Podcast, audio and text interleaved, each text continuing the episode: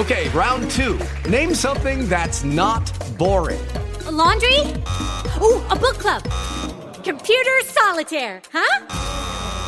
Ah, sorry, we were looking for Chumba Casino. That's right. ChumbaCasino.com has over 100 casino style games. Join today and play for free for your chance to redeem some serious prizes.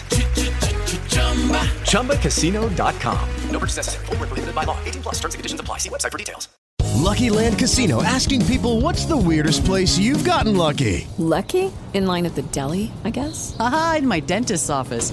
More than once, actually. Do I have to say? Yes, you do. In the car before my kids' PTA meeting. Really? Yes. Excuse me, what's the weirdest place you've gotten lucky? I never win and tell. Well, there you have it. You can get lucky anywhere playing at LuckyLandSlots.com. Play for free right now. Are you feeling lucky? No purchase necessary. Void where prohibited by law. 18 plus. Terms and conditions apply. See website for details.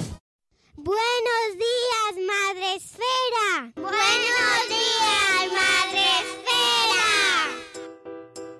Bienvenidos, buenos días, Madre Esfera. Hola amigos, bienvenidos a nuestro podcast, ya sabéis, el podcast de la comunidad de Madre Esfera.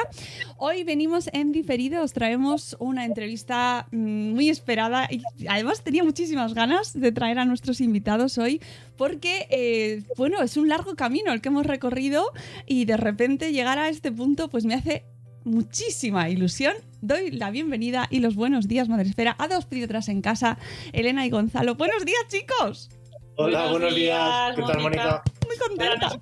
Un placer y un lujazo ¿eh? estar aquí.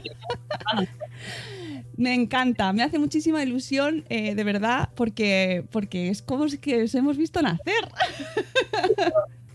Básicamente, yo creo que fuisteis el primer impulso de que ahora sí, eso, como tenemos mucho tiempo por delante, lo repasamos todo, pero vamos, nosotros estamos muy agradecidos a Madre Esfera, que es eh, yo creo que el trampolín desde el que dimos el primer impulso. Bueno, es que eso- la-.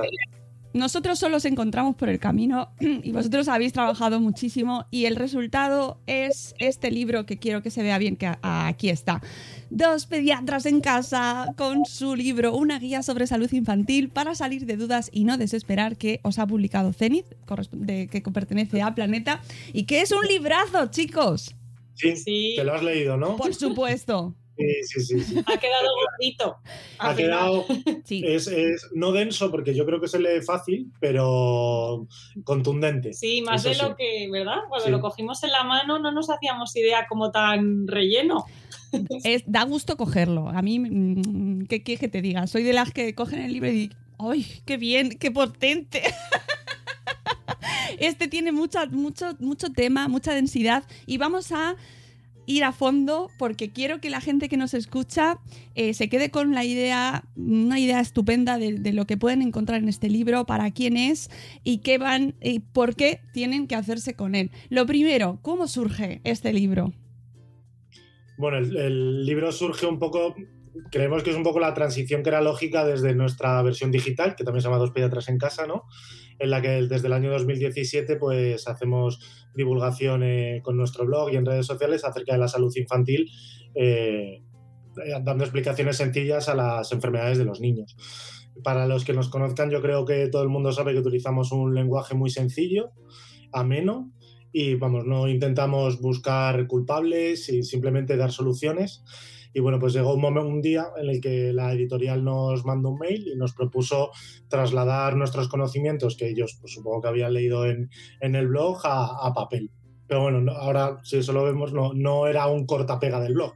No. Porque no y además tú que, te has- tú que te lees siempre el blog, porque veo que nos retuiteas siempre y tal, no tiene, hombre, tiene que ver porque, porque son los mismos temas, al fin y al cabo es salud infantil, pero yo creo que el lector de nuestro blog se va a dar una sorpresa cuando si compra el libro también. Hmm. que va a estar- Un blog que, por supuesto, mm, si los que nos estáis escuchando no habéis pasado por él, es imprescindible. Eh, ¿Tiene cuatro años ya? ¿Tres? ¿Tres No, años? Tres, tres y medio, 2000 octubre de 2017. Sí, un poquito menos. sí. Y eh, bueno, ha tenido una evolución maravillosa, fantástica. eh, ha conseguido, se llevó nuestro premio de- al mejor blog de salud el año 2018 y después ha sido finalista en el 2019. Uno. Sí. Sí, Y- ahí está el premio, me refiero. Y, eh, ah, que está ahí. Sí, sí, sí, míralo. ¿Eh? Está Ah, ahí que está ahí arriba. Y no me quiero olvidar porque tenéis también el premio eh, que os dieron el año pasado, 20 minutos, al mejor blog del año. Por Eso es, favor.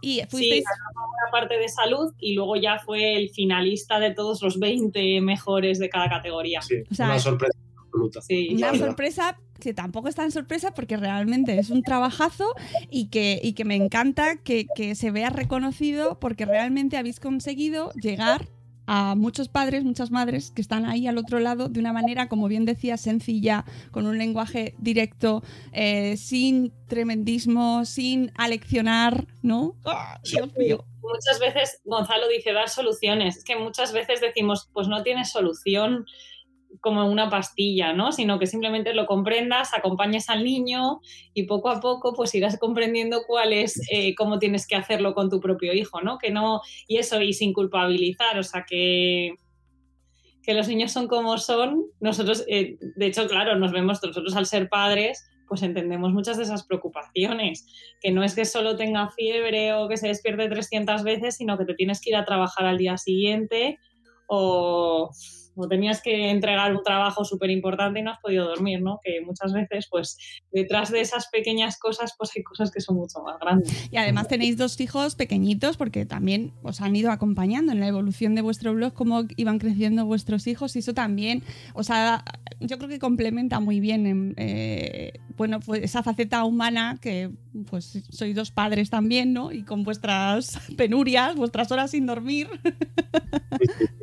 Sí, de hecho el blog nace entre un hijo y otro. Eso es. O sea, abrimos el blog cuando el, peque- el mayor tenía como año y pico, año y medio, y ahora tienen cuatro, casi cinco y dos y medio. Me acuerdo porque una de las entrevistas, Elena estaba yo creo con el pequeño casi después de nacer y estabas ahí, me acuerdo perfectamente, es que son años ya. ¿eh?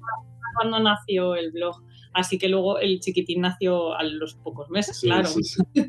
Sí, estaba haciendo las labores. Sí, yo me acuerdo que, que alguna de esas entrevistas que las hacíamos desde la cocina, que las- me conectaba desde la cocina y de repente voy a abrir la puerta de la cocina, que estás haciendo mucho ruido. Y yo, bueno, ese tiempo pasó y ahora como padres tenemos otras preocupaciones, verdad. Sí, bueno, y más este año, pero eso llegaremos al final de la entrevista un poquito, haremos ahí un anexo COVID, ¿vale? Si me permitís, porque yo creo que es importante.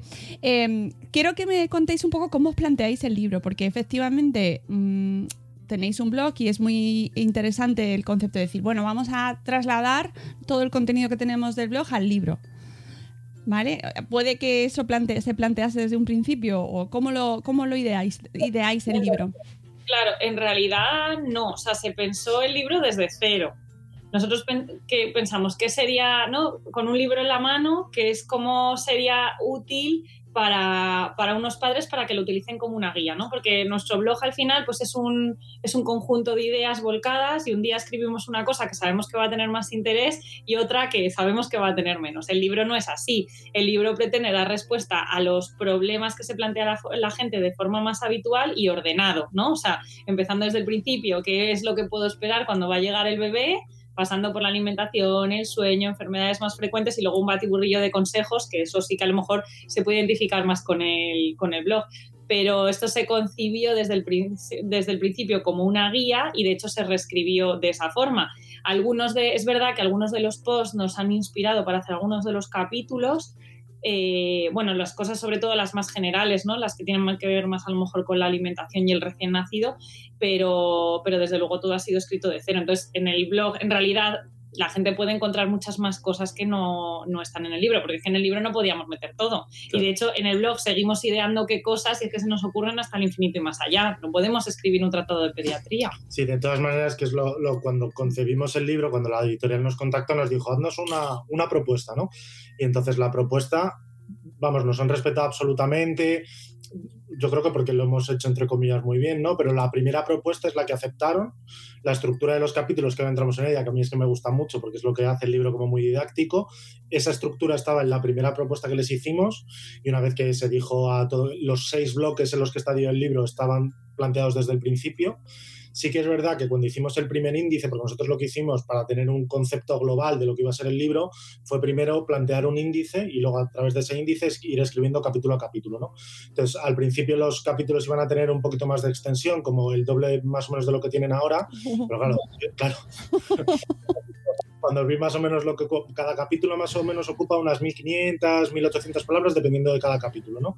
Pero el primer capítulo, que yo creo que el primero que escribimos fue el de la gastroenteritis, para hacernos una idea, eran como 3200. Y dijimos, como hagamos?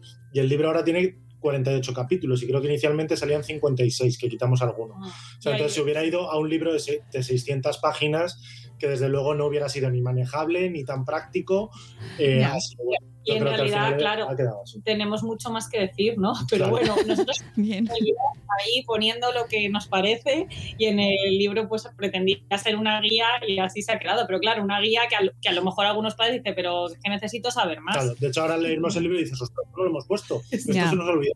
Pero bueno, ya habrá tiempo, si no, si esto funciona, pues a lo mejor reescribir más. Pero bueno, al final han salido 48 capítulos en 304 páginas, pero es densito. O sea, quiero decir que cuando, si la gente cuando lo tenga en la mano verá que la letra no es muy grande, aunque sí que hay muchas ilustraciones, o sea, que hay muchísima información, que es un poco de lo que se trataba. muchísima información. Además, eh, está estructurado, eh, como bien nos decíais, por las enfermedades bueno, más, más principales. Cada, me gusta mucho porque además cada capítulo incluye un cuadro al final que ya sabemos mm, cómo vamos de, de tiempo los padres y las madres, ¿no? Lo más importante. Eso también fue una, o sea, nos lo propusieron y nos pareció súper buena idea, porque si a lo mejor te lo has leído y vas un día diciendo, ay, ¿qué ponía en el libro? Es que en un vistazo puedes como que te vuelva a la cabeza, ¿no? Todo lo que, como lo importante. Y la verdad que yo creo que le, le da mucha, hace que sea muy práctico. Sí. No, efectivamente, y sobre todo teniendo en cuenta, pues eso, como vamos hoy en día, que. Porque este libro está pensado de, de qué edad a qué edad de los niños. A ver, em, yo no sé. A ver, está claro que Segunda como. infancia, yo creo. Eh, claro, recién nacidos, eh, padres primerizos, yo creo que los el libro lo van a disfrutar absolutamente porque obviamente van a recorrer toda esa parte desde el principio y quizás como sí que lo que trata más son las enfermedades comunes de la infancia que se dan, pues ahora luego lo hablaremos con el COVID, que no estamos viendo ahora tantas, pero sí que es verdad que volverán, ¿no?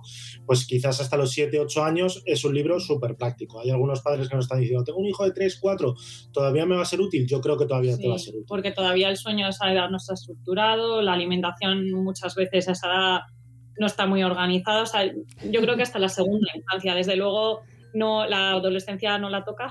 no sé si cuando tengamos a los hijos más mayores no nos veamos Claro. más capacitados de escribir sobre ese Ese mundo. Sí, ese Sí. mundo. Pero sí, yo creo que hasta la segunda infancia, o luego, por ejemplo, para un segundo hijo, ¿no? También Claro. a lo mejor crees que lo sabías todo o no lo llevaste bien y encuentras este libro para aplicar, ¿no? Por segunda vez Porque- cosas que no has usado al principio, también creo que Pero además, ser útil. y eso nos lo han dicho los lectores que tenemos en redes sociales y del blog, que dicen, jo, yo ya tengo un hijo mayor que tienen 10 y 12, que a lo mejor dirías que no es el público súper objetivo que nosotros tenemos en el blog, porque todavía no tratamos temas de niños más mayores, y dice, pero aunque mis hijos ya todo esto lo hayan pasado, por ejemplo, también nos lo dicen los abuelos y las abuelas, abuelos, nos sí. encanta, Ah, sí. me encanta leeros Sí. porque, joder, porque entiendo lo que ahora le pasaba a mi hijo en su momento, entonces yo creo que es un libro que no está de más que se lea a cualquier padre. O sea, nosotros siempre hemos sido de la postura como médicos en nuestras consultas o cuando trabajábamos en urgencias de explicar muy bien lo que tienen los niños para que los padres los entiendan y desde esa posición de entender lo que les pasa puedan cuidar a sus hijos. Entonces, aunque a lo mejor ese tiempo ya haya pasado, a mí por lo menos me gusta, eh, me gusta cuando investigo un tema, aunque a lo mejor ya no me toque, saber por qué ocurrían las cosas y entender por qué, por qué las hacían. ¿no? Entonces, yo, por ejemplo, me gusta mucho leer eh, libros de historia. Pues los leo ya por entretenimiento. A mí ya me lo explicaron en el colegio, pero leerlo ahora y decir, ostras, pues mira, esto era así. A lo mejor en mi vida diaria ya no tiene tanta influencia, pero yo creo que al todo el que ha sido padre el libro le va, le va a gustar para, para entenderlo. No, y lo que decíamos de los abuelos, que como ha cambiado tanto las recomendaciones, ¿no? Es que yo tengo pacientes en la consulta que a lo mejor tienen niños de 10 años y dicen, bueno, es que esto que me estás contando es que ni, ni me suena, yo no lo hice así con mi otro hijo. Entonces, claro, lo que supone una crianza como la que es ahora para los abuelos, que además son los cuidadores de la gran mayoría de los niños, en, por lo menos en nuestro país, pues claro, yo creo que también eh, puede ser útil, ¿no? Para que comprendan y porque ahora el huevo se puede dar a cualquiera, yo qué sé, por poner un ejemplo, ¿no? Claro. Y luego hay otro, otros lectores que también nos lo han dicho, que yo creo que también les... Esos, vamos, esos están... pues seguramente ya lo habrían comprado, pero por ejemplo, los que son residentes de pediatría, las enfermeras que atienden a niños, obviamente saben prácticamente lo mismo, pero sí que, por ejemplo, nos dicen mucho que les gusta mucho leer el blog y en el libro van a encontrar lo mismo porque les dan ideas de cómo luego explicar las cosas a los padres. O sea, no, seguramente lo que nosotros decimos en el libro eh, lo piensa cualquier pediatra, lo único es que la forma en la que tenemos que decirlo, pues llega mucho más. La tos, la fiebre, los mocos, cómo duerme el niño, la alimentación complementaria, en el fondo son documentos de la Asociación Española de, Pediatría, recomendaciones generales, que nosotros no estamos aquí descubriendo el mundo, simplemente estamos trasladando esa información de una forma que realmente sí que, sí que llegue bien a los padres. Mm. Y luego también nos preguntaron un poco en la línea de las enfermeras y los pediatras jóvenes, por así decirlo. Yo ya me considero mayor, pero eh, hombre, yo casi llevo 15 años de pediatra, o sea que sí. Que son los, los maestros y las maestras de las escuelas infantiles y los colegios. Nos preguntó eh, hace poco cuando salió el libro, dijo, yo soy maestra, ¿el libro me va a interesar?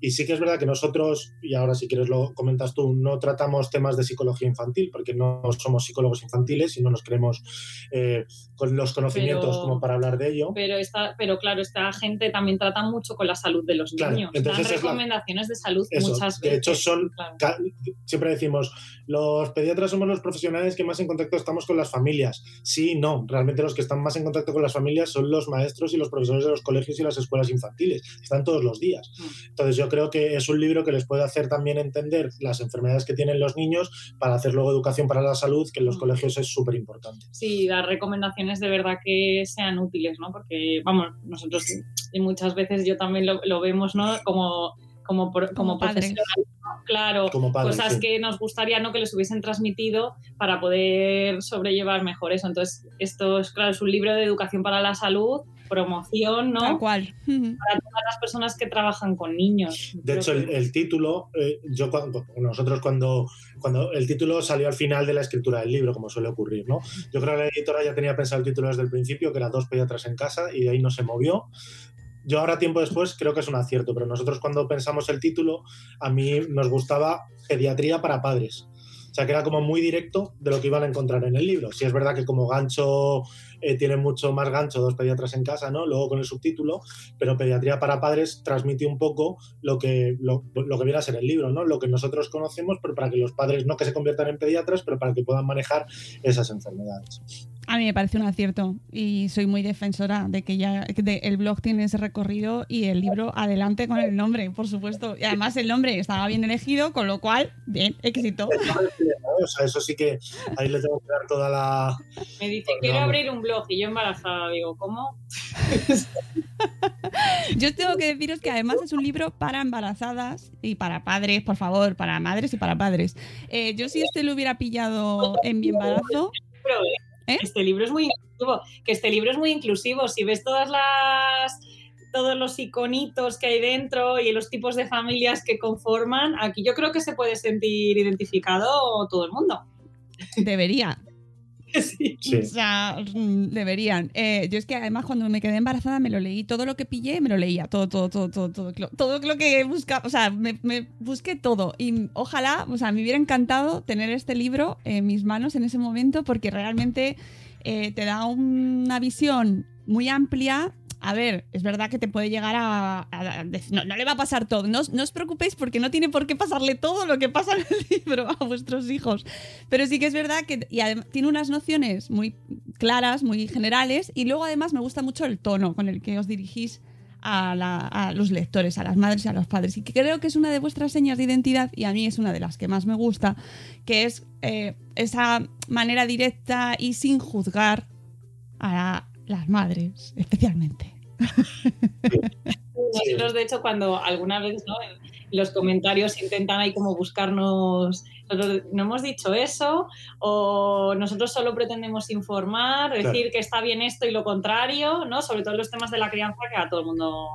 Claro, porque es verdad que he dicho que no hablamos de psicología infantil, que no hablamos de crianza, pero hay hay algo de esencia en todo eso, porque al fin y al cabo, por ejemplo, cuando hablas de alimentación complementaria y hablas de si triturado sí o baby led winning, eso, aunque sea una forma de dar comer a los niños y puede tener impacto en la salud, actualmente está arraigado también en la forma de crianza. O el colegio, que es un capítulo entero que yo creo que a mí es de los capítulos que más me gusta del libro, que da explicaciones y poco más. Y luego ya decide tú con la información en la mano, ¿no? Pues, sí que es verdad que, que, parte de eso está en el libro, pero desde luego que los pediatras no estamos aquí para juzgar a los padres Está- en todo caso, estamos. A veces hay algunos padres que se sienten juzgados porque les dices que lo que estás haciendo no es correcto, pero claro, no es correcto desde la ciencia y para la salud de los niños. No porque la opción que hayan decidido sea buena, sea buena o mala para la- lo que es la crianza. Por Cuando ejemplo, no tiene implicaciones en la salud, Claro, ¿no? el hecho de que decidas hacer colecho o dar el pecho más allá de la edad que tú habías pensado o que alguien te está diciendo, pero qué mayorcito ya para tomar el pecho, pues si no tiene ninguna implicación para la salud y de hecho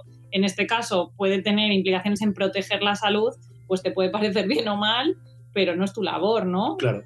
Pues que Así eso- que eso es un libro. Vamos, yo es que. Pero es que nosotros trabajamos así en la consulta. O sea, quiero decir, no. Hay algunos padres que dicen, no me regañes, tal. Y es como, pues, ¿por qué te voy a regañar? O sea, quiero decir, tú has tomado tu decisión eh, seguramente con el mayor cariño hacia tus hijos, el mayor amor.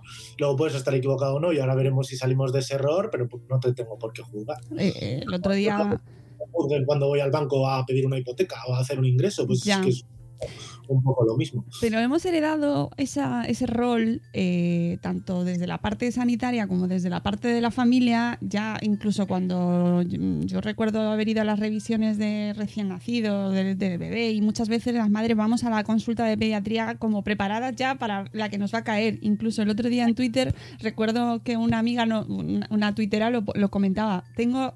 El miércoles tengo que ir a ver al pediatra y me va a caer una bronca por el tema Sí, del colecho y del pañal. y era como, oh, todavía. Bueno, Bueno. es que yo creo que es que claro, como se entremezclan tantas cosas, o sea, lo que todo lo que tiene que ver con la crianza, el cuidado y todo eso es la parte de pediatría que es la puericultura. Y realmente eso, eh, lo que es en la formación en pediatría, es que es una parte muy pequeña o diría ínfima. Sí. Eso luego lo vamos aprendiendo en nuestras propias vivencias, con nuestros pacientes, en lo que el tipo de consulta que tengamos cada uno, o incluso la población. O sea, porque si tú eres siempre pediatra de una población que da mucha lactancia materna, pues a lo mejor estás más involucrado en eso, pero si resulta que no, pues entonces, claro, yo creo que luego cada maestrillo tiene su librillo y bueno, ahora yo creo que gracias a que todos los pediatras estamos como más interconectados, hay una parte de divulgación que hacemos todos, porque por ejemplo, todas las páginas oficiales de las sociedades, como por ejemplo que siempre decimos, la de En Familia de la EP y la de Familia y Salud de la EPAP, que, en la que participamos todos, incluidos nosotros, pues eso nos hace como a todos ponernos en el mismo sitio. Y si todos nos leyésemos eso, pues. Lo que pasa es que Pero claro, también venimos ella- de la, la medicina que, o los pediatras que nos atendían a nosotros como niños, es la medicina que era mu- mucho más paternalista, ¿no? La medicina de los años 80, los años 90, los años 70, en las que... y esos pediatras siguen en activo. Sí, todavía siguen muchos Claro. en activo. Entonces, no, no digo que estén equivocados ni que no, todo lo contrario, seguramente tendrán unos ojos clínicos mucho más entrenados que nosotros, pero era un tipo de medicina mucho más paternalista, en donde lo que decía el médico era lo iba a misa y de ahí no se podía salir y la familia lo seguía a pies juntillas. Y luego hay mucha gente que le gusta eso. Es que luego también, También cada, te lo piden cada, paciente o cada padre busca el pediatra que va con él. O sea, es que hay gente que necesita, no, es que yo quiero que me des la lista de los alimentos. Digo, si es que yo no tengo una lista. Yo te digo lo que no puedes dar y ya está. Pero a mí me vienen con la lista. Digo, que es que no la tengo. y a lo mejor, claro, y al- habrá gente que le encanta que le digas eso y hay gente que diga, jolín, es que yo quiero una lista. Y a lo mejor se van a buscar un pediatra que les dé una lista y encontrarán un pediatra que les dé una lista. Entonces, claro, cada persona, pues un poco con tus creencias y co- evidentemente con lo que te viene a ti de tu casa, ¿no? Porque si tú tienes ahí a la madre, "Oye, no tienes la listita, bla, bla, bla, bla, bla. Y además, seguramente, eso, si tienes una que te toca por cupo claro. pesada, al final acabarás buscando una lista para dársela. O sea, es- es al final, porque las listas están. De hecho, la Comunidad de Madrid, que es nosotros donde trabajamos, tiene un documento. No es No una lista de lista. a tal mes tal, a tal mes tal, pero tiene una lista como, como eso, dentro no, de la pero el web. documento de la Comunidad de Madrid Sí, el documento. tiene una, o sea, una lista de, cuál- de cómo es cada alimento, pero no es una lista lo que entendemos por lista. O sea, que No, pero que si, quieren, que si quiere una madre al final imprimirle un documento, también existe un documento para dar. O sea que, bueno, claro, luego cada uno, pues no, va buscando y ya está. Y luego, al final, ¿qué importa la lista? Pues no importa nada. ¿Sabes lo que te digo? O sea, tú te puedes llevar una lista a tu casa que dará igual que el que no tiene la lista. O sea que, claro, ¿cuál es la implicación en la salud de la lista? Cero. Eso yo creo que es una cosa que en general, cuando te lees todo el libro, Claro. y a lo mejor cuando tus hijos ya han sido, ya son mayores, como son los tuyos, que sí que son más mayores, te das cuenta que las decisiones que tomas por la salud de tus hijos, realmente, si tu hijo es un niño sano, obviamente, tienen poca importancia. O sea, quiero decir, colecho sí, colecho no, carrito este, carrito el otro, triturados, baby let winning, seguramente van a, tener, biberones o no. van a tener poca, poca importancia en su salud al cabo al cabo del tiempo. Es Totalmente. De hecho, eh, bueno, es otro tema, pero justo hoy hemos publicado podcast eh, a- hablando sobre la, la influencia que tienen los padres en la crianza de sus hijos. Eh, y es muy sorprendente. Hemos hablado con un psicólogo, con Ramón Noguera, sobre ese tema. Y me, me- justo me llama mucha atención porque al final es un poco la conclusión. ¿no? Muchas de las cosas que pensamos que hacemos, eh, mm, porque quiero que mi hijo sea feliz, quiero que mi hija sea feliz, no tenga traumas, tal, al final luego no influyen en nada. Lo que- yo creo que por eso el libro nuestro, la primera lectora del libro, por así decirlo, fue mi hermana, que, bueno, lo he dicho antes de entrar en el directo, que es profesora de literatura, entonces pues nos ha ayudado mucho eh, teniendo en cuenta la redacción y tal, y mi hermana es una agonías de las enfermedades de sus hijos. Y decía un claro. poco lo que Niños tú dices. pequeños Sí, y- parecidos a los nuestros. Y eso ca- con cada. que a sus hijos no les pasa nada. Que yo Claro. le digo que es que a los nuestros les pasa mucho más que a los tuyos. a los nuestros, en nuestro mayor se pone, o sea, de verdad. Mucho más peor que muchos niños. Y digo, y digo, ¿y no le pasa nada a tus hijos? Bueno, pues cada vez. Y Claro. no sé qué, y dice, y que le encanta el libro y no sé qué. Digo, ah, Dice, te lo tienes dice, que aplicar. claro, el, el libro al final cuando te lo lees me encanta porque lo haces, entre comillas, quitar mucho hierro a todo y realmente decir, fíjate en esto, que es lo importante para que sepas detectar lo que realmente es importante, lo que necesitas para ir a urgencias en este momento adecuado o para la alimentación complementaria, que no le empieces a dar sólidos con dos años porque entonces ahí seguramente sí que vamos a tener un problema, pues realmente di- extraer de ese árbol enorme que es toda la información sobre salud infantil las cosas importantes para que lo tengan los padres en cuenta. Sí, además durante todo el libro eh, está pues también lo comentáis mucho y, lo habéis comentado ahora también, ¿no? Estas quedarnos con lo importante eh, y, y filtrar lo que realmente te va a afectar eh, o le va a afectar en la salud a tu hijo, a tu hija. Pero que es verdad que cuando tienes un hijo, cuando, sobre todo con el primero o con la primera, Te amigos, ciegas un poco. no, no, es que eh, mm, yo soñaba que me- se me caía o lo- me lo olvidaba por eso. no, eh, o sea, la, la supervivencia de tus hijos es como un tema que te puede llegar a obsesionar. Bueno, pro- probablemente es ese. O sea, estamos como programados para eso. ¿no? Claro, claro. Entonces, el papel del pediatra. Es decir, que luego después lo puedes llegar a contextualizar y decir, bueno, pues sí, ya vas cogiendo tú tu criterio. Dices tiempo después. Yo creo que la crianza, o, o más que la crianza, los niños se disfrutan un poco a posteriori. Cuando no hay que pasar las preocupaciones, pero yo creo que cada etapa tiene sus preocupaciones. Pero claro, al principio, los primerizos, los primeros meses de vida, que vas a matar caballo, tal, no sé qué, y cuando te, das cuenta tienen 10 meses y dices, ostras, el pozo que han dejado. Pero cuando estás ahí despertándote a las 3 de la mañana cambiando pañales, eh, dando el pecho, lo que sea, pues disfrutarlo se disfruta, pero se disfruta de una forma sí, diferente. Sí, por eso, Mónica, te has fijado que mm, al principio tiene una, hay una cita, si lo ves en la, antes del índice, ¿no? De si de noche lloras por el sol, las lágrimas no te dejarán ver las estrellas. Que yo eh, lo quisimos poner porque en realidad representa esto, ¿no? Si te olvidas de lo de, por qué estás aquí, por qué has decidido, ¿no? Has decidido ser padre y te empiezas a preocupar que si este grano, que si no sé qué, que si le pongo el chupete, que si le quito, que si le duermo en la cuna de colecho, que si pues que al final te pierdes como la te pierdes como la esencia. Entonces, pues un poco a lo mejor al principio nadie entenderá esto, pero cuando se lea el libro y vuelva a leer la de, ¿no? la, la cita, pues se dará cuenta un poco porque porque lo habíamos. Lo habíamos. Sí, y a- y- pero lo hacéis muy bien porque al final no menosprecias esa preocupación. Es decir, es verdad que a lo mejor eh, esas toses no tienen ninguna importancia, pero es que a lo mejor para un primerizo, una madre primeriza, esas toses están siendo. mm, o sea, es que no puede dormir ella, no puede dormir su bebé, eh, está agotadísima, a lo mejor tiene incluso otro tipo de problemas alrededor y eso se está convirtiendo en un drama. Entonces, darle, pues decirle tranquila. Unos, claro, unos tips Claro. de De, esto. hecho, eh, por eso todos los capítulos se. Vamos a enseñarlo un poco a lo mejor para ver si se ve. Todos los capítulos se abren como con una conversación entre los.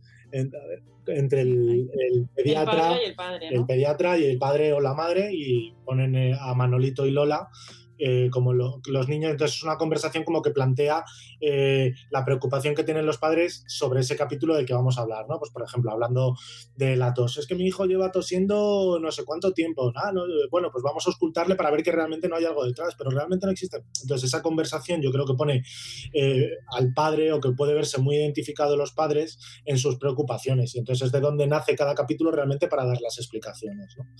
Entonces, bueno, Manolita y Lolo, eh, Lola lo dejamos ya dicho, Manolito. Nosotros cuando damos los cursos de reanimación cardiopulmonar, cuando tenemos al muñeco en la mano, eh, nosotros aprendimos de Mercedes de la Torre, que es la jefa de urgencias del Hospital Niño Jesús, él ponía, ese muñeco era Manolito, y siempre decía, Manolito se ha atragantado, entonces por eso lo hemos querido poner ahí como guillo, guiño, y luego Lola, eh, nuestras dos madres se llaman Dolores, y entonces, bueno, hemos querido poner ahí, hacer ese homenaje. Siempre quisieran una nieta Lola y Claro, creo que entonces, la hemos libro. puesto ahí para que hubiera un niño y una niña, y entonces Lola después por nuestras madres. Hay un aspecto que me parece muy interesante que es el tema de la comunicación entre del profesional a los padres en este caso, porque bueno, a los bebés, ya luego cuando se cuando crece el niño pues ya te vas comunicando con el bebé, pero con los niños, pero al principio a quien os tenéis que dirigir es a los padres. Y me gusta mucho una reflexión que hacéis en el libro sobre el vocabulario que se usa en, la, en esa comunicación y cómo puede llegar, o sea, me parece guay que a veces te cuenten, te digan palabras brosco- broncoespasmo, ¿no?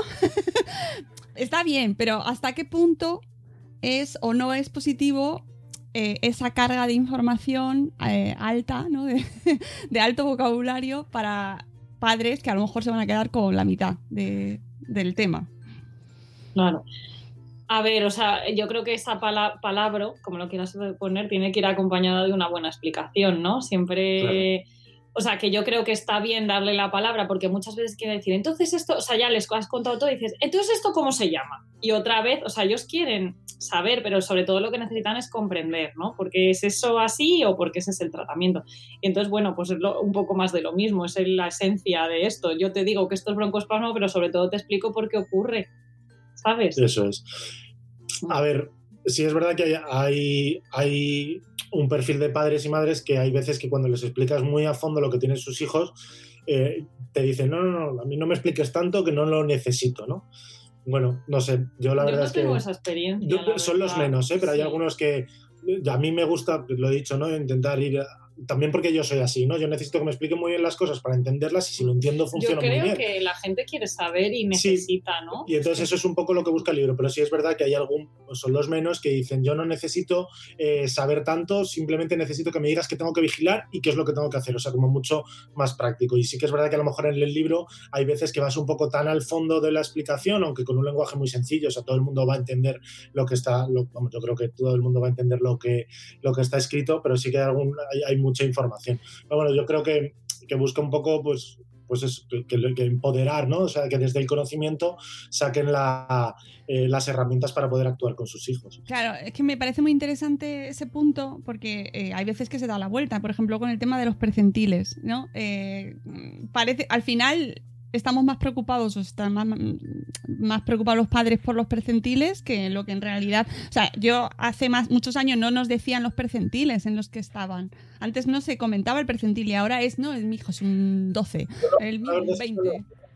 Yo no los digo salvo que el padre a lo mejor me lo pregunte y entonces lo apunto en un papel, pero vamos, que si el niño está bien, el niño está bien, sea un P3, sea un P10, sea un Es ver- P90. Sí, yo creo que la gente que más pregunta por los percentiles es la gente como que está más enterada de ese tema. Claro. Y normalmente, claro, y normalmente, salvo que sean a lo mejor niños así muy ramplones de peso, no suele ser. Sí, pero que, que aunque sea un padre que... a lo mejor esté más enterado y que sepa lo que es un percentil, no sé si luego, si tú le dices que a lo mejor es un percentil 50, un peso medio, ¿no? Y de repente cambia un P20, si sabe lo que eso significa, ¿no? Que es un poco el, el problema de dar esa información, que al fin y al cabo es una herramienta que utiliza el pediatra. Es un poco parecido también a los hitos motores del desarrollo, que hay algunos padres, esto sí que nos lo han preguntado en redes sociales, que si en el libro había una lista con los hitos motores de cuándo había que conseguir eh, cada bebé. Claro, fíjate que yo ahora, ahora que lo Claro. dices, me acabo de dar cuenta que los libros de salud, estos que te dan en el centro de salud, Eso esa lista está. Claro.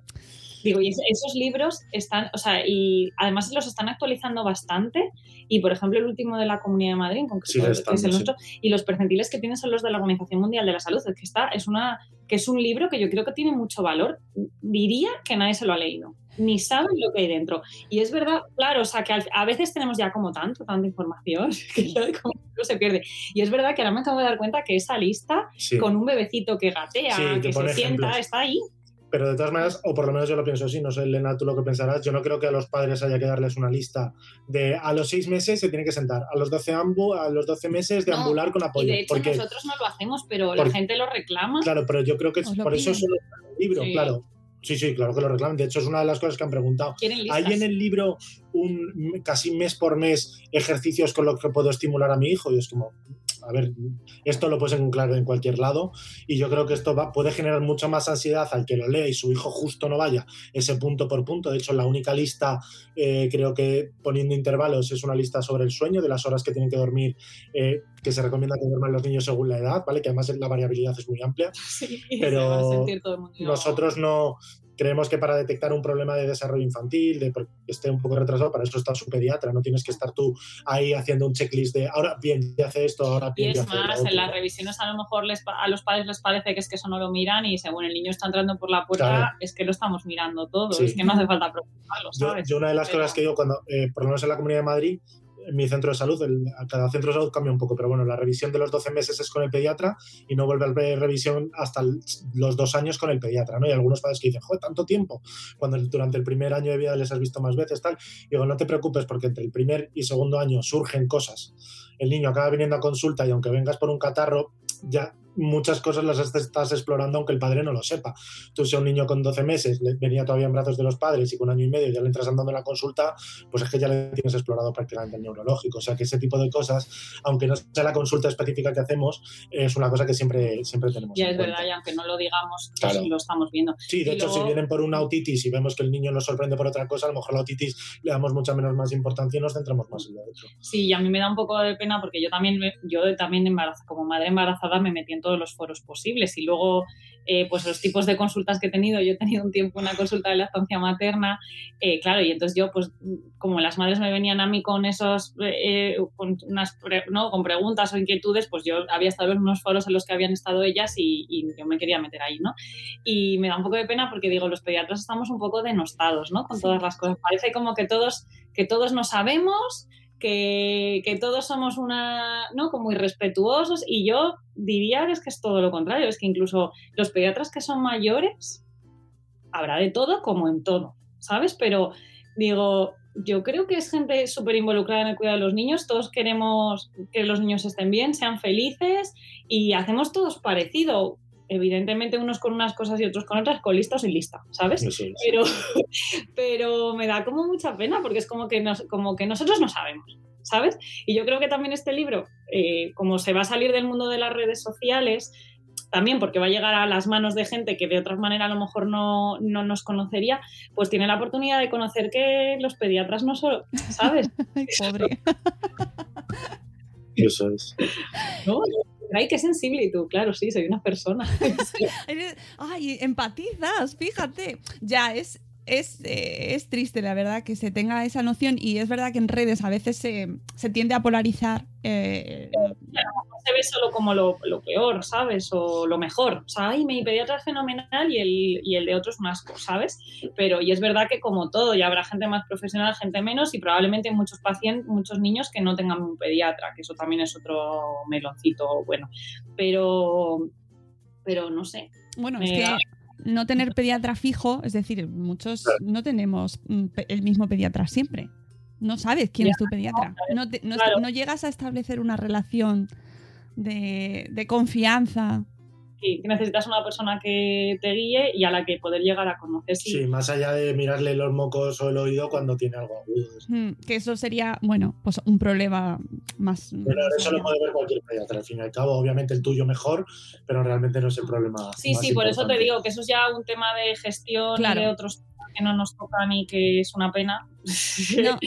Pero claro que, que que digo. Claro, sí, que dentro de, claro, y dices, y uno me dice, y luego la cosa, claro, uno me dice otro, otro la contraria, que exactamente la contraria no es, pero como tú lo recibes así, dices, pues ya no le hago caso a nadie. Claro. Ya, en, cuanto a los hitos del desarrollo, me parece muy interesante porque lo hablamos también con María José Más, con, con su segundo libro, con el laberinto, el cerebro en su laberinto, me parece que, si no me equivoco, eh, que habla sobre los problemas del neurodesarrollo y, y ella, ella, que es, eh, está especializada en, en este tipo de, de situaciones, decía que no, no había querido poner la lista del todo, pero... Porque claro, porque es una cosa súper genérica a todo lo que nos escuchéis. Mm, No lo toméis al pie de la letra Claro, todos y cada una de las cosas. como- claro, lo coges así, lo aíslas de todo lo demás, pues no tiene mucho valor. Y claro, es complicado, que para eso estamos nosotros. Claro. O sea, que si tiene, yo siempre lo decimos, ¿no? En el- últimamente, por ejemplo, en el blog que hemos publicado alguna cosa, nos hemos animado a hacer alguna cosa de neurodesarrollo básica, no nada que ver con lo de María José más, claro. Pero bueno, cosas que vemos en la consulta, ¿no? El, el- el Sobre el desarrollo lenguaje, motor, el, lenguaje. motor. Y claro, escribes ahí una cosa que no es, o sea, que dices, es esto, pero no vas solo con él, o sea, que das la explicación y ya un montón de gente, ay, es que el mío justo no lo hace. Bueno, es que esto no es así. Entonces, y cualquier duda es que hay que ir al pediatra, que nosotros no somos, es una cuenta que da información, pero no podemos valorar a distancia aquí a... No, no, eso es fundamental. Y luego otra cosa que también me llama, me hace mucha gracia porque ya, claro, llevo años pues, escuchándolo y leyéndolo, que es esto, eh, esto no sabemos de dónde sale. Es decir, que me gusta mucho porque al final es la realidad. Hay muchas cosas que no se sabe de dónde vienen o de dónde salen, o si es un virus o una bacteria. Mira, esto no lo vamos a saber. Pero vamos, yo por lo menos lo explico. No sé si es un virus o una bacteria, apunta a esto y el tratamiento es este. Si el niño se cura sola, me da igual cómo se llame Claro. el bicho que provocó. Se ha curado y ya está. Y no tiene tra- más, mayor trascendencia. Sí, nuestra profesión tiene muchísima incertidumbre y trabajamos siempre con probabilidades y es que eso es así. Pero seguro, pues mira, seguro, seguro, 100%, no te lo puedo decir. Bien. Ahora que, que 98, Sí, Sí, pero por eso claro. tu pediatra siempre te dice, si en un par de días no está mejor, tienes que volver. Precisamente por eso, ¿no? para Porque dejar... yo esto creo claro. que, que lo hemos dicho en alguna entrevista que hemos hecho contigo, pero que los niños no son fotos fijas con las que podemos, eh, y esto yo creo que está contado en el libro, esto es una explicación de Alberto García Salido que me dijo a mí cuando yo era R1. Así que, bueno, si nos escucha, que lo sepa. Los niños no son fotos fijas, en los adultos normalmente tampoco son fotos fijas, pero las enfermedades, tú vas con dolor de pecho y dolor en el brazo y sudoración y tienes un infarto y no hay más, ya te han diagnosticado, ya te pondrán el tratamiento, pero los niños no son así. En los niños a lo mejor lo que parece con una primera foto, si luego dejas correr un poquito la película, los niños son más películas, las cosas cambian mucho. Y lo que hoy parece una cosa, mañana es otra. Entonces hay que ver cómo avanza la película para ver realmente en qué acaba. Con unas primeras fotos podemos decir, pues ahora el niño está bien y podemos esperar, o el niño parece una otitis y hay que ponerle antibiótico, pero hay que volver a controlarle en un tiempo para ver cómo y acaba. con el las enfermedades y luego muchísimo ocurre muchísimo más con las cosas del neurodesarrollo, de ahí su nombre, Claro. aparte del desarrollo. Claro, dicen, un niño que no todavía no ha empezado a gatear y tú dices, bueno, pues estamos dentro de lo normal, hay que ver, pero mi hijo va a tener un problema neurológico. Pues lo más seguro es que no. Pero claro, eso no lo vamos a saber hasta que pase el tiempo, vemos cómo se desarrollan todas las cosas y tal. Entonces, claro, eso también, pues toda la incertidumbre, pues volvemos a lo mismo, la incertidumbre que genera y las expectativas que tú haces, que si tu hijo no ha empezado a andar con 14 meses, nosotros te decimos que es normal, pero tú lo estabas esperando y te frustras. Claro, entonces hay que, bueno, la confianza por eso con el pediatra es fundamental. Al final esto es una herramienta que, de información muy general, pero nada para sustituir, ¿no? Y decir, bueno, pues yo voy a hacer caso aquí a los dos pediatras en casa que son muy majos Claro. y yo, mi pediatra, no, hombre, eso no. Eso no.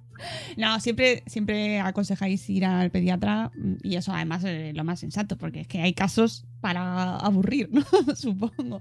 Pero, pero me parece muy sensato y, y, mm, y además mm, abordáis temas, pues de eso, desde las enfermedades más frecuentes o los tipos de situaciones más frecuentes que veis hasta temas que pueden llegar a, bueno, que pueden ser normales, como por ejemplo la alimentación y el sueño, que sin ser una cuestión patológica o que se de- desarrolle algún tipo de patología, entran dentro de vuestras competencias también.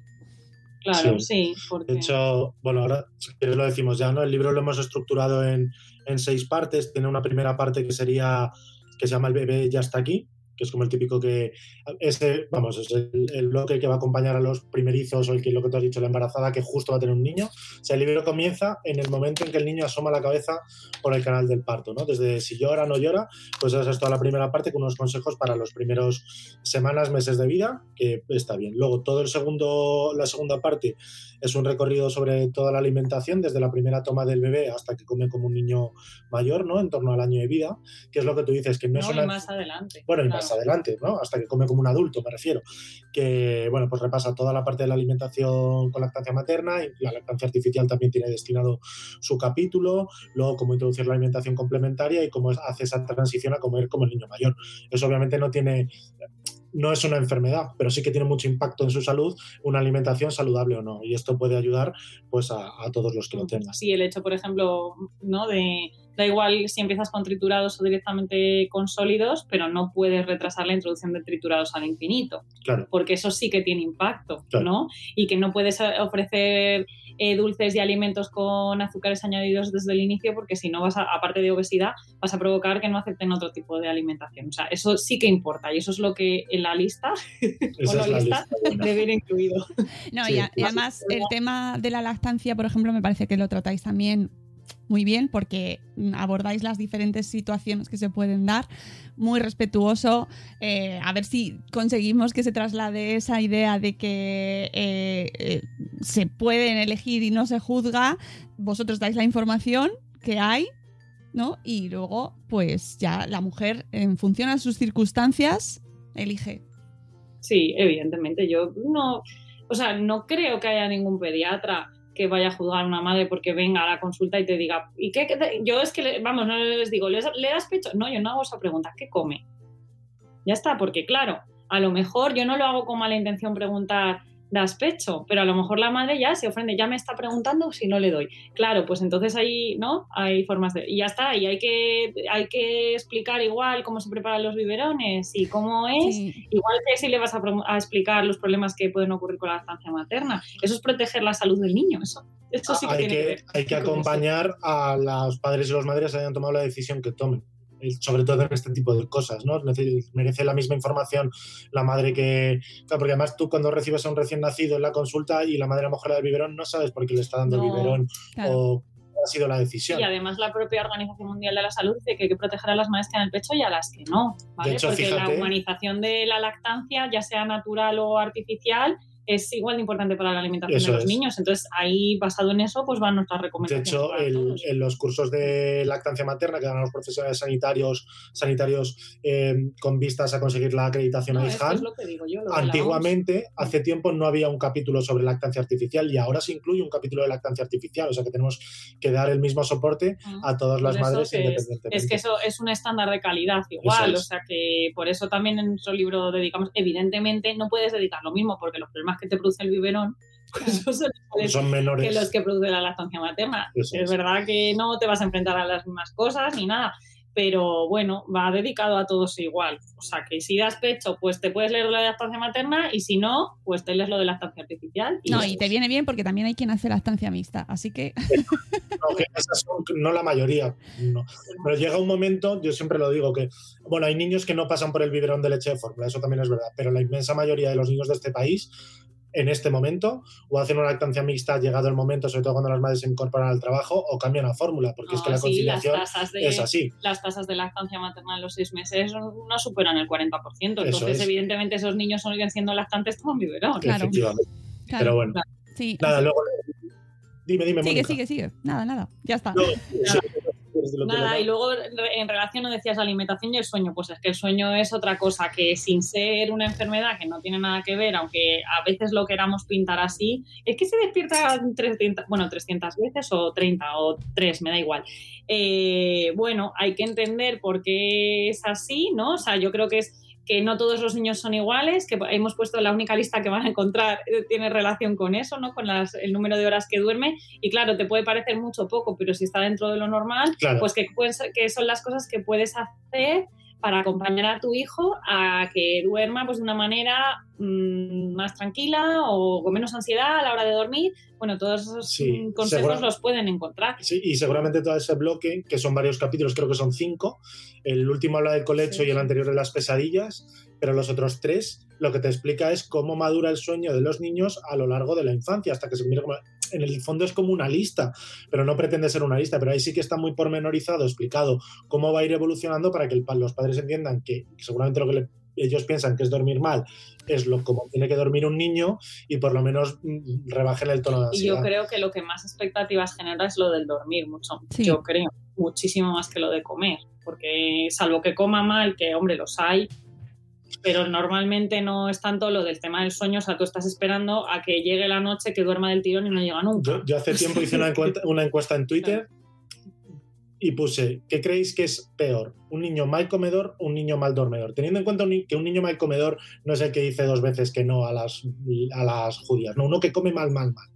Y uno que duerme mal, mal, mal. Y yo creo que, bueno, no me acuerdo cuál fue el resultado, creo que más o menos mitad y mitad, pero lo que transmitían las respuestas, sobre todo de los padres que sus hijos dormían mal de verdad, eran que desestructuraba la familia, que estaban mucho más cansados y que tenían mucho más impacto en la vida familiar que un niño que comía mal, porque es un poco lo que dice Elena, el niño puede comer mal, puede incluso no ganar peso, pero llega un momento en que desconecta desconecta entre comillas por la noche, se duerme y el padre puede descansar y al día siguiente afrontar ese problema de una forma diferente. El, el niño que no duerme, o sea, te tiene cogido prácticamente todo el día. Y es que Claro, y, yo, y claro, hay, hay muchas cosas que son conductuales y se pueden abordar si te apetece hacerlo o no, o sea que tú también puedes decidir qué es lo que quieres hacer y eso pues lo que, ¿no? lo que intentamos explicar. Esto es así y así os lo hemos contado y, y ya está, y lo puedes...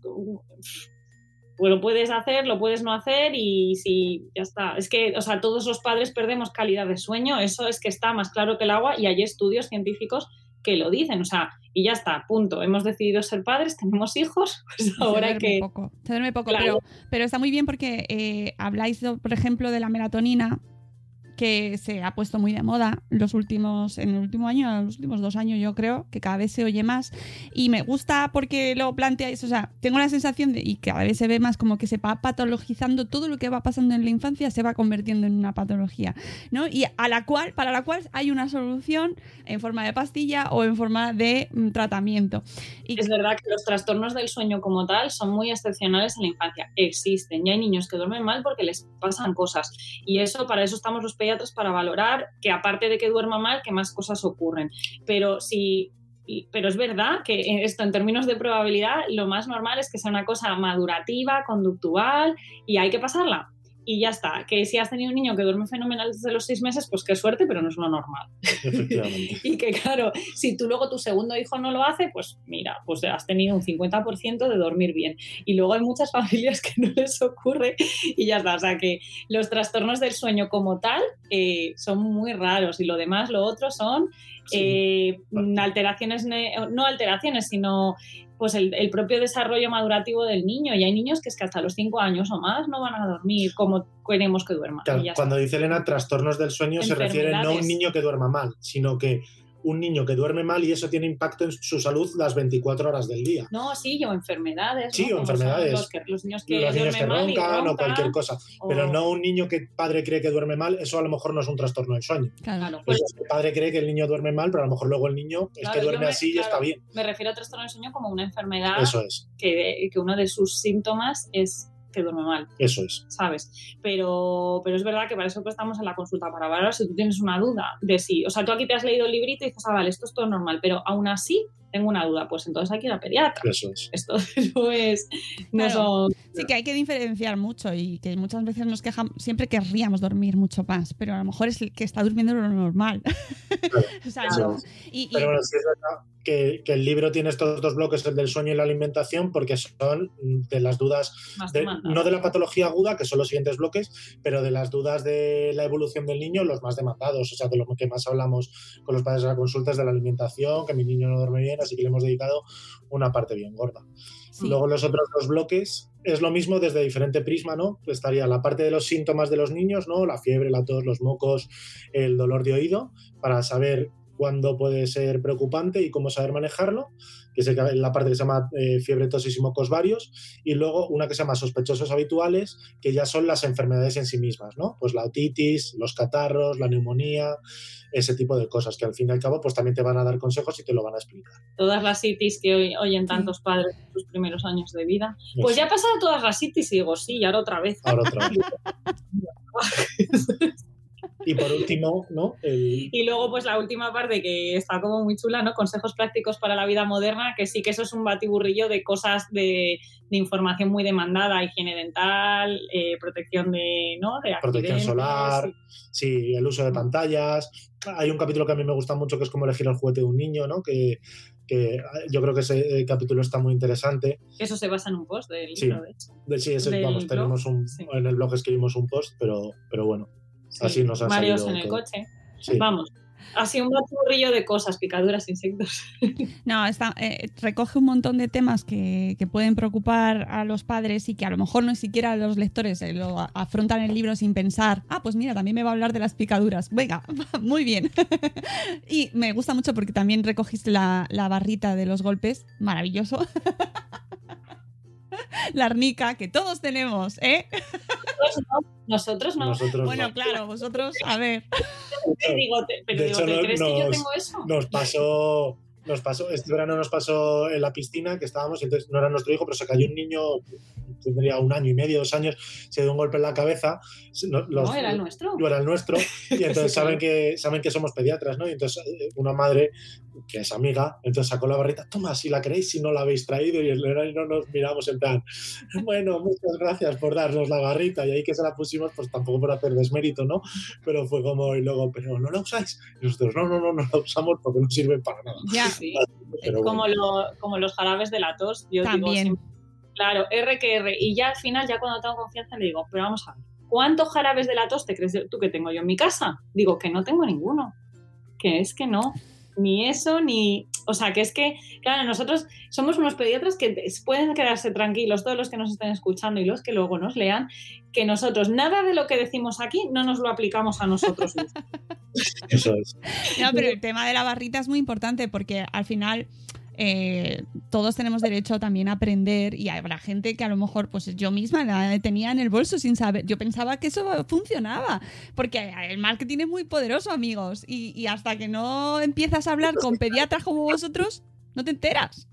El fresquito que te puede dar, por ejemplo, el efecto gel. Sí, a lo mejor al niño, claro, pero lo ¿sabes? que es realmente, pero que eso lo consigas también con un trozo de hielo, o sea, quiero decir, o dándole un antiinflamatorio al niño. Pero fíjate cómo es marketing, a lo mejor nos odian cuando lo oigan, pero a nosotros la marca de las barritas de arnica nos ha contactado para hacer un directo diciendo, no, no, no hace falta que habléis de la marca, habláis de lo que queráis, habláis de lactancia materna, tal, y ya, pero claro, sale mi nombre pediatra asociado a una marca, con lo cual no, es que no puede ser, obviamente. Así obviamente lo, lo rechazamos ese tipo de, de ofertas con las que no estamos de acuerdo. Claro, el marketing es muy poderoso eh, y también habláis sobre esto y sobre las necesidades que se nos crean, que al final es un poco lo que hablábamos antes y que, que es muy interesante, eh, lectores, o sea, eh, oyentes que nos escucháis, que os convirtáis en lectores del libro y del blog, porque ahí ya nos han ido contando muchas de estas cosas. No quiero cerrar sin hacer un pequeño apunte, nada, dos minutos, sobre la situación actual de, de pediatría y COVID, porque no se recoge en el libro,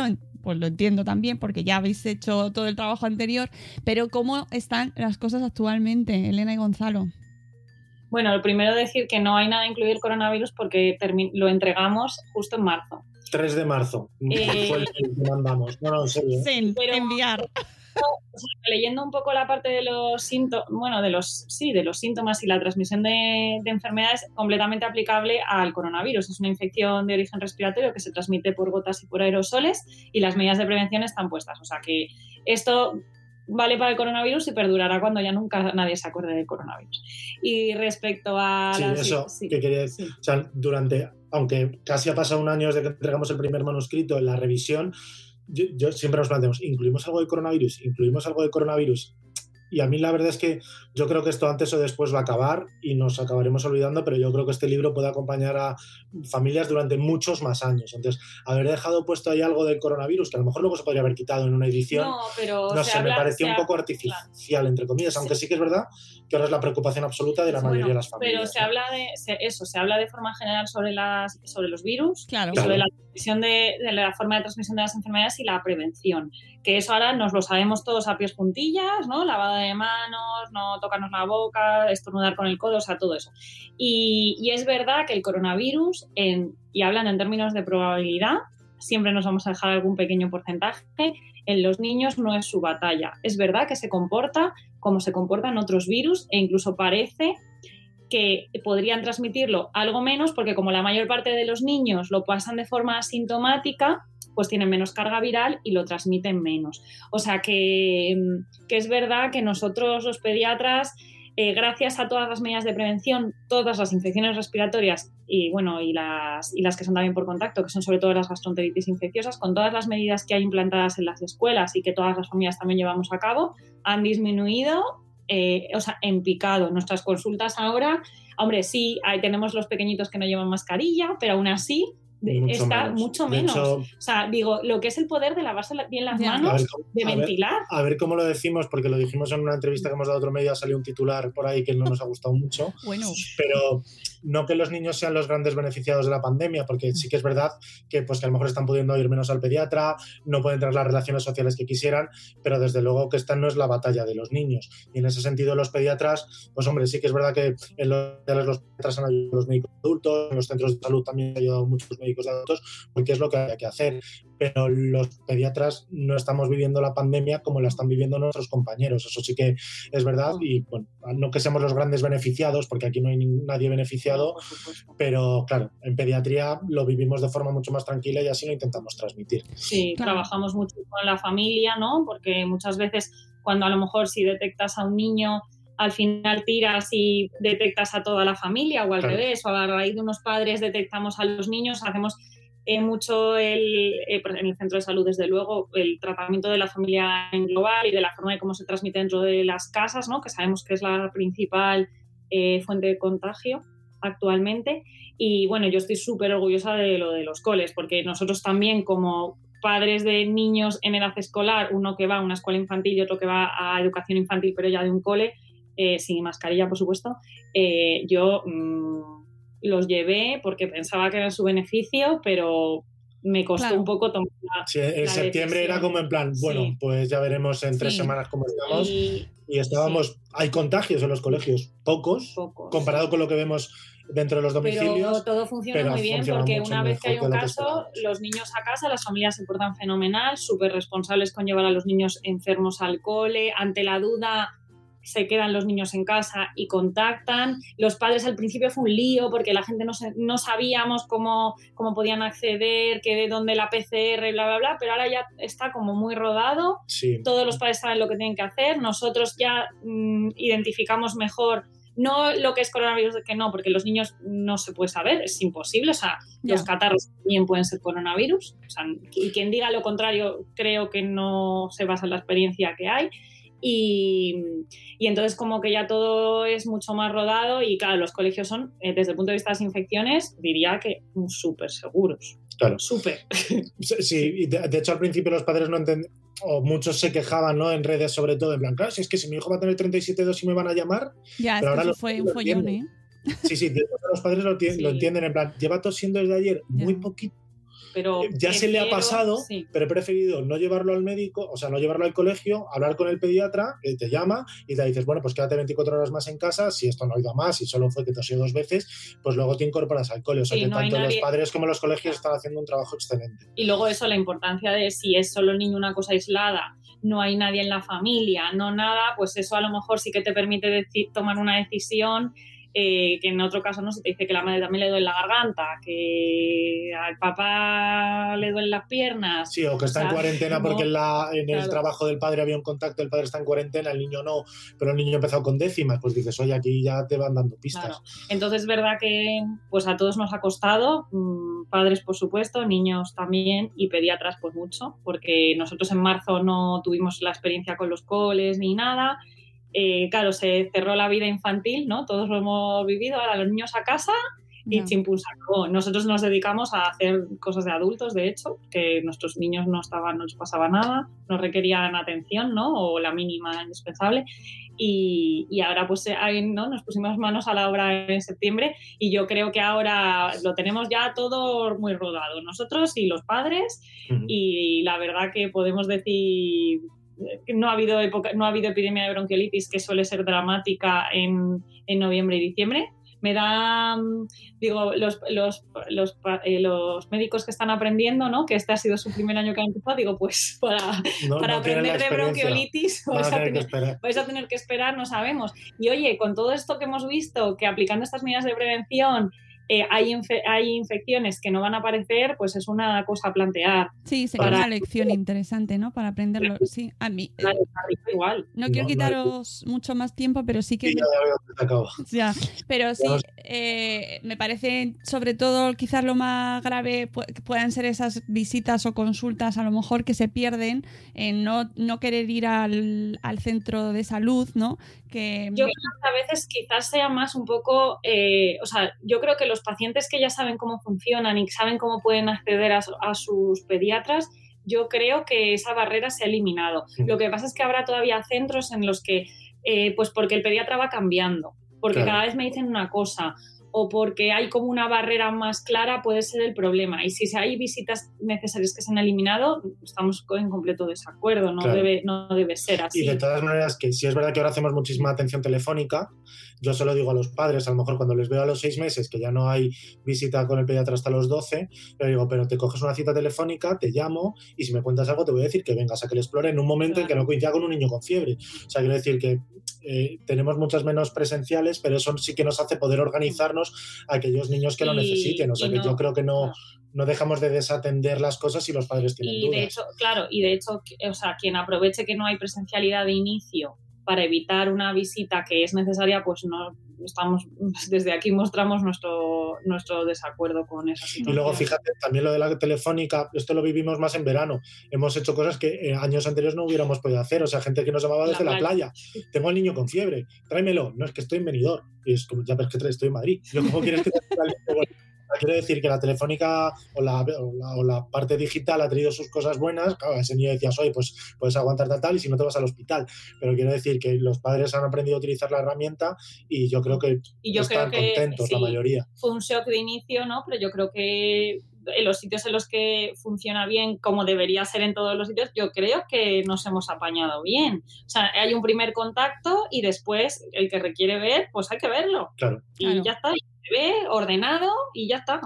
Pues no, chicos, no quiero quitaros más tiempo, que sé que tenéis que iros y que tenéis prisa. Eh, de verdad, un placer hablar con vosotros y un placer leer vuestro libro, que recomiendo a todos los padres que nos escuchan, a todas las familias, dos pediatras en casa, una guía sobre salud infantil para salir de dudas y no desesperar, de Elena Blanco y Gonzalo Oñoro, que de verdad, enhorabuena chicos. Yo creo que es una guía estupenda, sencilla, básica, completa, eh, llena de matices, llena de, de incertidumbre también, porque al final es mucho, estamos en una vida, ya lo hemos visto con esto del COVID, mm, la incertidumbre nos rodea, pero hay que aprender a vivir con ella y con una información veraz, actualizada y sencilla y directa para los padres que nos escuchan. Así que enhorabuena chicos, habéis hecho un librazo. Muchísimas gracias. Nosotros, vamos, te queremos dar las gracias a ti, a todo el equipo de Madresfera y a toda la comunidad que ha sido un impulso muy grande desde el principio de nuestro blog y bueno, pues muchísimas gracias porque parte de que esto haya pasado a papel es culpa vuestra. Culpa. bueno, o gracias a vosotros. Sí, sois como nuestros papás. Efectivamente. Me encanta. Que me alegro un montón y que vais a llegar muy lejos porque trabajáis mucho y muy bien. Así que ya está. Eso es el mérito vuestro absoluto. Pero aquí estaremos para ayudaros y apoyaros siempre que lo necesitéis, por supuesto. Amigos, eh, Gonzalo, Elena, muchas gracias y a seguir ánimo con lo que nos queda, que todavía nos queda mucho camino por delante. Que tenga mucho largo camino esta criatura, este libro, que haya más. Y nos seguiremos leyendo y escuchando por las redes y en vuestro blog, en Dos Pediatras en Casa. Y a todos los que nos escuchan, nos vamos, volveremos en otro episodio de Buenos Días Madre Espera. Adiós. Adiós.